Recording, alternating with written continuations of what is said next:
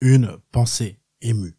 En ces temps moraux, je me permets d'avoir une pensée émue pour certaines personnes. Aujourd'hui, une pensée émue pour la bipolarité. Ça fait un bout de temps qu'on se connaît, toi et moi. Dans un peu moins d'un mois, ça va faire 4 ans. À l'heure précise où j'écris ces mots, ça fait 3 ans, 340 jours, 23 heures, 48 minutes et 54 secondes, soit 34 464 heures, soit aussi long qu'un sketch de Michel Leb, si on parle en temps ressenti le temps étant relatif et allongé de manière exponentielle selon la gêne ressentie sur le moment, mais je ne suis pas là pour vous parler du lien pourtant évident entre physique quantique, relativité temporelle et racisme décomplexé, j'ai juste un bac. Bref, ça fait longtemps, on se connaît bien, chère bipolarité. On a appris à se connaître dans la douleur, la souffrance, la joie, l'indifférence, le manque de respect et parfois le bonheur. Tu m'as tantôt saoulé par ta capacité à être imprévisible, tantôt émerveillé par ta capacité à me faire sauter une nuit sans que j'en ressente les effets, et tantôt ressoulé quand je me suis rendu compte que sauter nuit avec toi revient à prendre un crédit auprès du diable pour acheter du crack à ma mère. Tu m'as littéralement fait halluciner la première fois que je t'ai croisé et il faut avouer que c'est assez flippant, mais tu ne l'as jamais refait, même si j'en ai douté parfois, notamment quand j'ai vu la France championne du monde avec Giroud en pointe ou le PSG en quart de finale de Ligue des Champions. J'ai parfois fait absolument n'importe quoi à tes côtés et ça me gêne de tout te mettre sur le dos alors que j'ai été très souvent responsable, même si t'as clairement pas aidé. Mais t'as aussi tes qualités. Tu es certes souvent accompagné de ta copine anxiété, mais tu penses toujours à appeler ton meilleur pote sensibilité. Tu m'as certainement aidé à comprendre des gens, des causes et des choses que je ne voyais pas autrefois, et dont j'aperçois la construction désormais. Tu m'as aussi permis de me rendre compte de ce qui était vraiment important, ce qui l'était moins, et ce qui ne devrait jamais l'être. Tu as littéralement chamboulé mon existence sans prévenir, et c'est pas cool, mais je ne te regrette pas totalement non plus. Si on oublie les nombreux mois où je ne voulais plus être, les innombrables fois où je me suis permis des comportements ou commentaires déplacés que je regrette encore aujourd'hui et dont je continuerai de m'excuser après-demain, tu m'as appris à vivre. De la pulsion morbide est née une pulsion de vie qui a été l'étincelle qui a ravivé une flamme dont j'ignorais l'existence même. Passer de la joie à la dépression vaut le coup, si c'est pour mieux se diriger vers quelque chose qui, de loin dans le noir, sans correction et avec un œil flashballé, ressemble au bonheur. Ça va déjà mille fois mieux depuis qu'on te traite avec les bons médicaments et que tu ne m'obliges plus à dormir 16 heures par jour, même si les réveils ressemblent encore beaucoup à un 1er janvier 10 heures, avec assez d'alcool dans le sang pour être considéré comme quelqu'un de respectable par deux par Dieu. Grosse dédicace évidemment psychiatre qui me maintient en vie et à peu près en bonne santé depuis deux ans, ce qui tient beaucoup plus du miracle permanent que d'une quelconque avancée scientifique.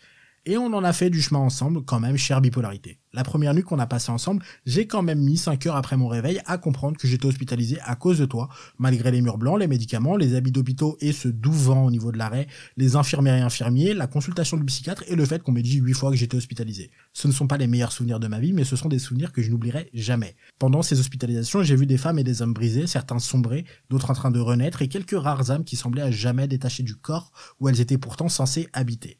Oui, ça fait peur de voir quelqu'un d'aussi humain que soi et avec des trains en commun être totalement déconnecté du réel depuis des années. Ça fait mal de voir des personnes qui ont des proches ne recevoir aucune visite pendant des mois, voire pour quelques-uns des années. Ça surprend de se rendre compte qu'avoir des proches qui viennent te voir tous les jours n'est absolument pas habituel, mais ça me fait encore chaud au cœur aujourd'hui et j'en serai éternellement reconnaissant, quelles que soient les relations que j'ai avec vous ou leur évolution. Ça me met en colère de repenser à l'état de l'hôpital public en 2016, qui était dans un meilleur état qu'aujourd'hui, alors que c'était déjà alarmant, et de se rendre compte que des gens ne peuvent pas être soignés correctement et sont juste sacrifiés. Quand la norme pour quelqu'un d'hospitalisé en psychiatrie est de voir le psychiatre une fois par semaine en s'agglutinant devant sa porte avec l'ensemble des patients pour espérer qu'ils nous reçoivent, je me demande où est le progrès et en quoi nous sommes un pays moderne.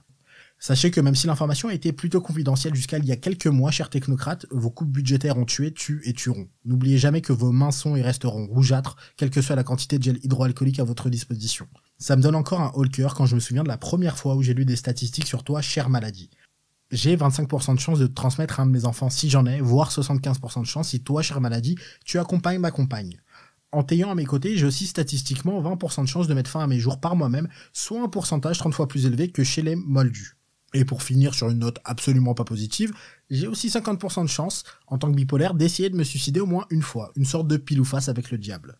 Pour finir, il se peut qu'en écoutant cette chronique, toi auditeur, tu sois concerné de près ou de loin par la bipolarité, une autre affection psy ou une souffrance qui ne veut pas s'en aller. La réalité est assez terrible, il faut l'admettre. Et je suis très mal placé pour dire à qui que ce soit de se battre, de faire front, parce que pendant longtemps je l'ai pas fait, et ça arrive encore aujourd'hui. Tout ce que je peux te dire, c'est que si t'as flanché et que tu flanches actuellement, quelle que soit la raison, n'oublie jamais que tu n'es ni fou ni faible, tu es juste humain. Fais-toi confiance, n'hésite pas à demander de l'aide si tu sens que tu as besoin et que tu entouré. Si tu n'es pas entouré, ce qui peut arriver malheureusement, il y a des professionnels qui sont formés à ça et qui peuvent t'aider. Et surtout, n'oublie jamais d'espérer, ça te servira pour la suite. Il y a cette fameuse citation qui dit que de l'obscurité naît la lumière, ça j'en sais strictement rien, mais en tout cas, tout ce que j'ai pu voir à l'hôpital, hors de l'hôpital, les différentes expériences que j'ai eues, elles m'ont prouvé juste une chose, c'est que de l'espoir renaît la vie. Quoi qu'il arrive, occupez-vous de vous, prenez soin de vous et des autres, et à très vite pour une nouvelle pensée émue. Il y a d'autres pensées émues sur cette chaîne et d'autres formats en cours de publication ou publiés. N'hésitez pas à aller les voir et à vous abonner si ça vous plaît.